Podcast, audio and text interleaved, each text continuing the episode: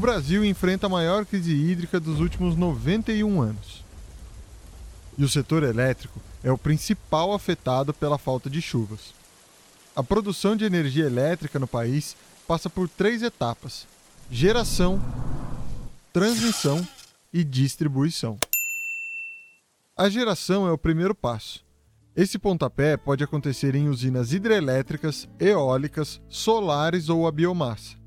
A transmissão, por sua vez, envia essa produção através de fios de alta tensão para as distribuidoras, que são as responsáveis por levar a energia ao consumidor final. Sabe a conta de luz que você recebe na sua casa? Então, ela também foi enviada por uma empresa distribuidora. 67% da energia produzida no Brasil vem de usinas hidrelétricas, segundo dados da Agência Nacional de Energia Elétrica, a ANEEL. Nesse cenário de crise hídrica, qual parte da cadeia de produção é a mais afetada? Geração, transmissão ou distribuição?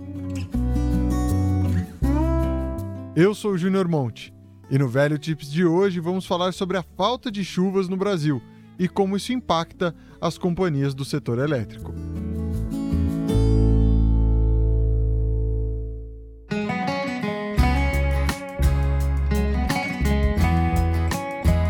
Segundo dados do Operador Nacional do Sistema Elétrico, ONS, os reservatórios da região Sudeste e Centro-Oeste estão com apenas 17,61% de sua capacidade.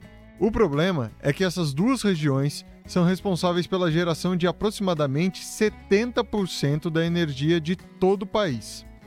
Durante o apagão de 2001, no governo do ex-presidente Fernando Henrique Cardoso, o nível estava em 29,9%. Com esses níveis, a produção diminui isso força o governo a ligar as usinas termoelétricas. Em geral, elas utilizam a queima de combustíveis fósseis como petróleo ou carvão para gerar energia. Esses insumos têm um custo mais alto e a diferença vai impactar o caixa da empresa. Na última ponta, ela atinge o consumidor final, que pode se surpreender com o valor da conta de luz. Em nota, o Ministério de Minas e Energia informou medidas para conter os efeitos da crise hídrica. Entre elas estão a flexibilização de armazenamento mínimo nos reservatórios de hidrelétricas, campanhas de consumo consciente e importação de energia. Entretanto, a gerente de projetos do Instituto Escolhas e especialista em energia, Larissa Rodrigues, diz que essas ações nem sempre são muito efetivas. Na visão dela, o atual cenário pode jogar um balde de água fria na economia. Só o fato da gente ter o risco de não ter energia, isso já sinaliza que as indústrias precisam frear para a sua produção, ou seja, toda a recuperação econômica que a gente tinha esperado para 2021 não vai acontecer. E além do nosso dinheiro estar tá valendo menos porque todos os preços estão mais caros, a nossa conta de luz já está mais alta. Então a gente vai pagar mais na conta de luz, o nosso dinheiro vai valer menos para comprar todas as nossas outras coisas, o PIB da economia não vai crescer e isso vai afetar a geração de empregos também. Então é um efeito em cascata que pega toda a economia e que infelizmente ele vai se estender até 2022.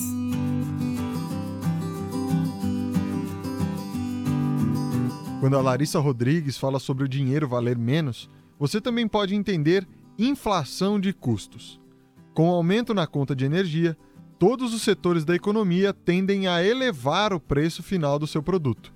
Isso ocorre porque quase todos os serviços que utilizamos consomem eletricidade em alguma parte do seu processo de fabricação.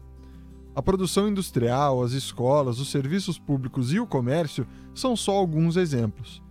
Muitos investidores do setor elétrico estão preocupados com como a inflação pode afetar os seus rendimentos para o analista da XP, Victor Burke, dois grupos estão protegidos. Na verdade, todos os contratos de, de energia, tanto os da geração quanto os da, de transmissão, distribuição, todos eles são corrigidos pela inflação.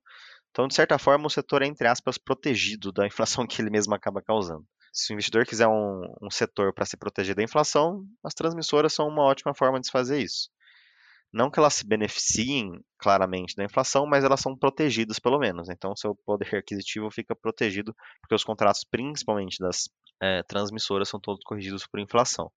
Então, creio que o investidor que estiver nesses setores assim não precisa se preocupar tanto assim com a inflação, porque as empresas são mais ou menos redeadas nesse processo.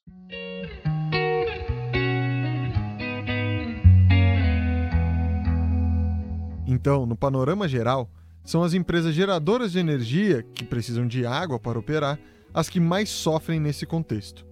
Devido ao baixo nível nos reservatórios, a produção cai e as companhias são obrigadas a comprar energia no mercado spot, formado pela venda de ativos à pronta entrega.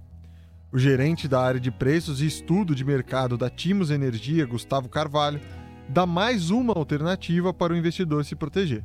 Parte da resposta tem a ver com alocação sim em renda fixa para reduzir a volatilidade da carteira, mas ao mesmo tempo também se posicionar em empresas boas do setor que hoje estão descontadas por conta desse alarmismo eh, geral, né, generalizado.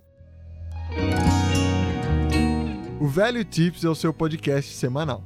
A nossa missão é destrinchar os assuntos mais relevantes do Brasil e do mundo e que podem impactar a sua vida e os seus investimentos.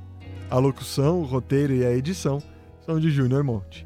A supervisão é de Karine Sena, Vinícius Custódio, Leonardo Levati e Guilhermo Parra Bernal.